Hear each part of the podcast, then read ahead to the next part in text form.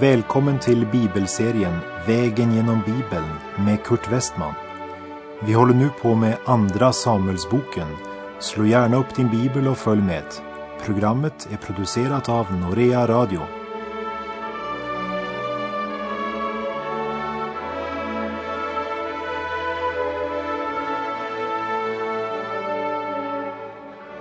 Vi har kommit till kapitel 10 i Andra Samuelsboken.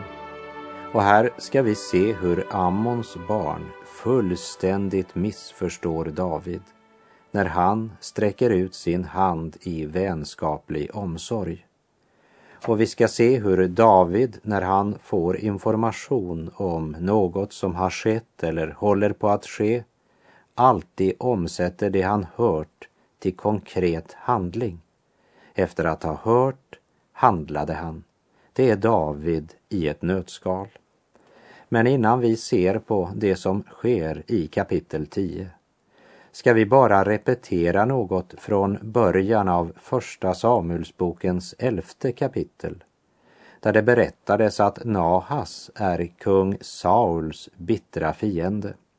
Och Nahas vill sticka ut högra ögat på alla judar som bodde i staden Jabes för att på det sättet tillfoga hela Israel vanära, lidande och ett livslångt handikapp. Nahas hat mot Saul och hans armé kan vara förklaringen till att han hade blivit vän med David. För eh, David flydde ju för sitt liv för Saul eftersom Saul betraktade David som sin fiende som hotade hans makt. Och därför tvingades David fly till ökenområden och otillgängliga bergstrakter och höll därför bland annat till i områden nära Nahas. Så Nahas, kungen över Ammons barn och David var vänner.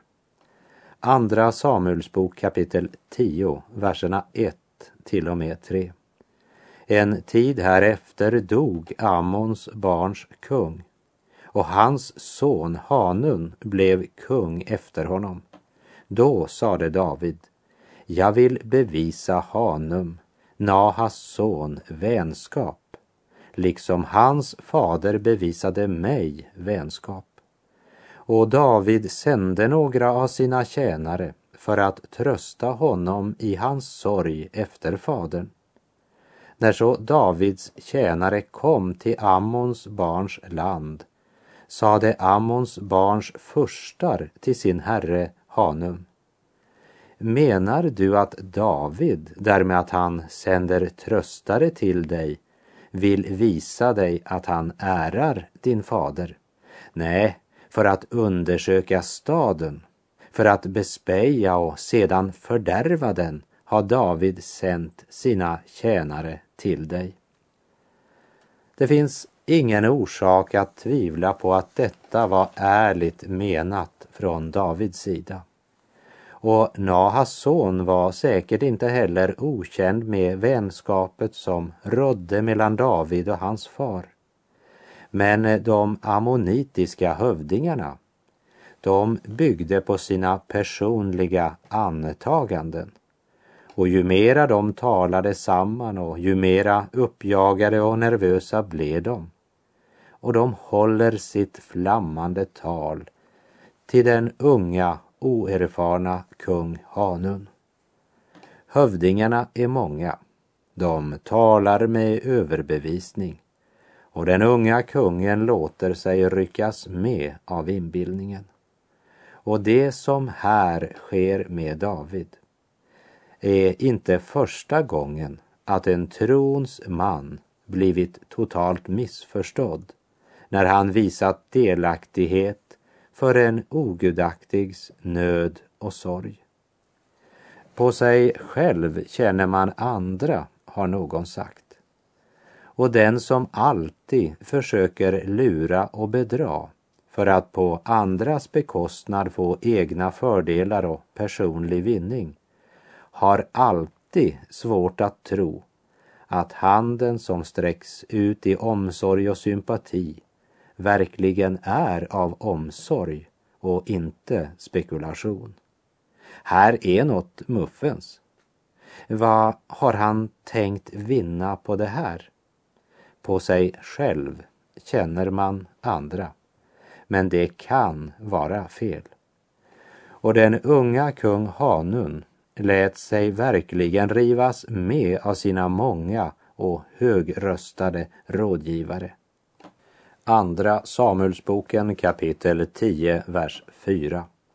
Då tog Hanun, Davids tjänare och lät raka av dem halva skägget och skära av deras kläder mitt på, ända uppe vid sätet och lät dem så gå. Hade David räckt handen ut till en omsorgsfull handling när han sände sina sändebud till kung Hanun, så svarade Hanun med att skymfa Davids utsända så grovt som det bara gick an i den kulturen. Han håller Davids utsända för narr och vanärar dem var och en så grovt att de utsända måste vända åter med svansen mellan benen. Ammoniterna kunde inte ha förnedrat Davids ambassadörer mer än de gjorde här. Och det är inte bara Davids män som blivit förnedrade. Men handlingen var ett hån även mot David och hans rike. Vers 5. När man berättar berättade detta för David sände han bud emot dem, ty männen var ju mycket vanärade.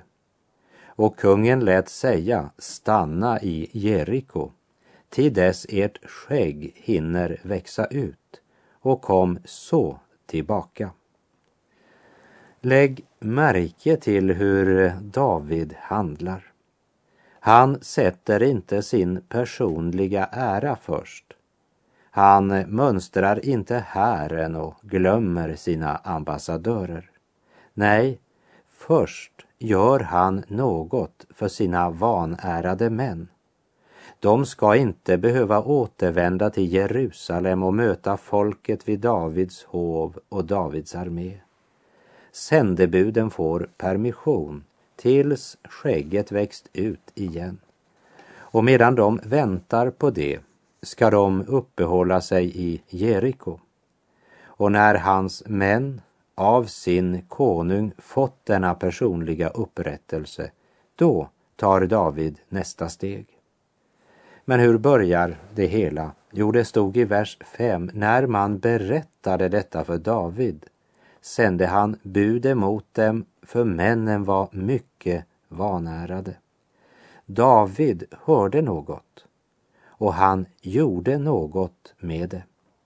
När Davids män vanäras griper David själv in. Och Ammons barn som hade haft så roligt och skrattat så åt Davids utsända, som varit tvungna att med avklippt skägg och sönderskurna kläder gå hem. De måste nu skörda det de har sått. Och det går upp för dem att det är tid att lägga smilet på hyllan, för de kommer att bli tvungna att skörda det de sått vare sig de vill eller inte. En så där vårt liv här i tid ska inbärgning ske när arbetets dag är förliden den mognade skörden vi ser det verk som är utfört för Jesus det skall evigt bestå inför Gud. Hans namn vare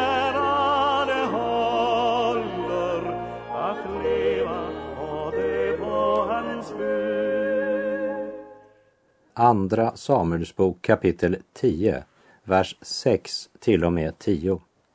Då nu Ammons barn insåg att de hade gjort sig förhatliga för David sände de bort och lejde från Aram Bet Rohob och Aram Soba 20 000 man fotfolk av kungen i Maka tusen man och av Tobs män tolv tusen. När David hörde detta sände han ut Joab med hela hären, de tappraste krigarna. Och Ammons barn drog ut och ställde upp sig till strid framför stadsporten. Men de från Aram Soba och Rehob, liksom Tobs män och makateerna ställde upp sig för sig själva på fältet. Då Joab nu såg att han hade fiender både framför sig och bakom sig gjorde han ett urval bland allt Israels utvalda manskap och ställde sedan upp sig mot arameerna. Men det övriga folket överlämnade han åt sin broder Absai, vilken med dem ställde upp sig mot Ammons barn.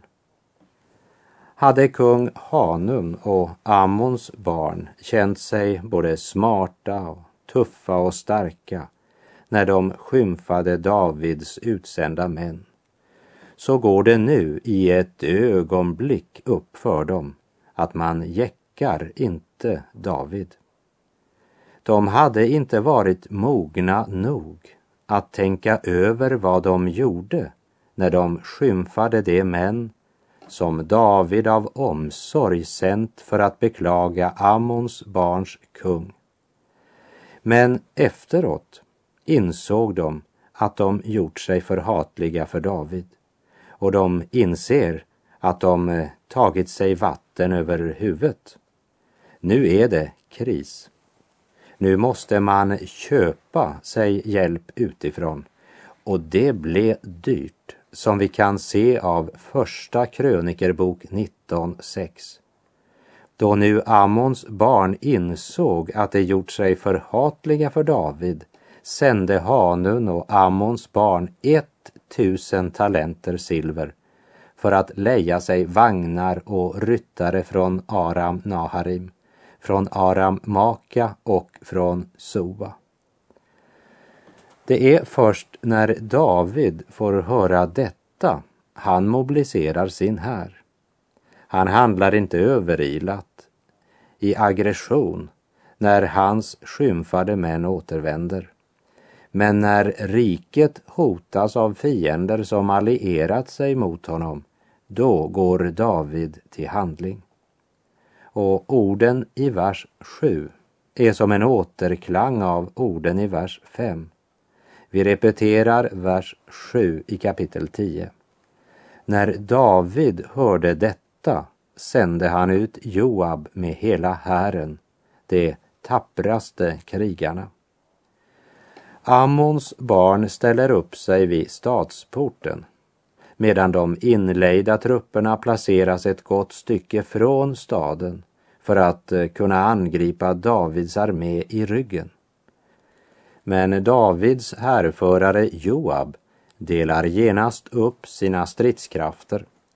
Själv tar Joab de tappraste krigarna, de slagkraftiga arameerna som sin uppgift medan han låter resten av hären under ledning av sin bror Absai vända sig mot Ammons barn. Och därefter säger han till sin bror i vers 11 och 12. Han sade, om arameerna blir mig övermäktiga så ska du komma mig till hjälp.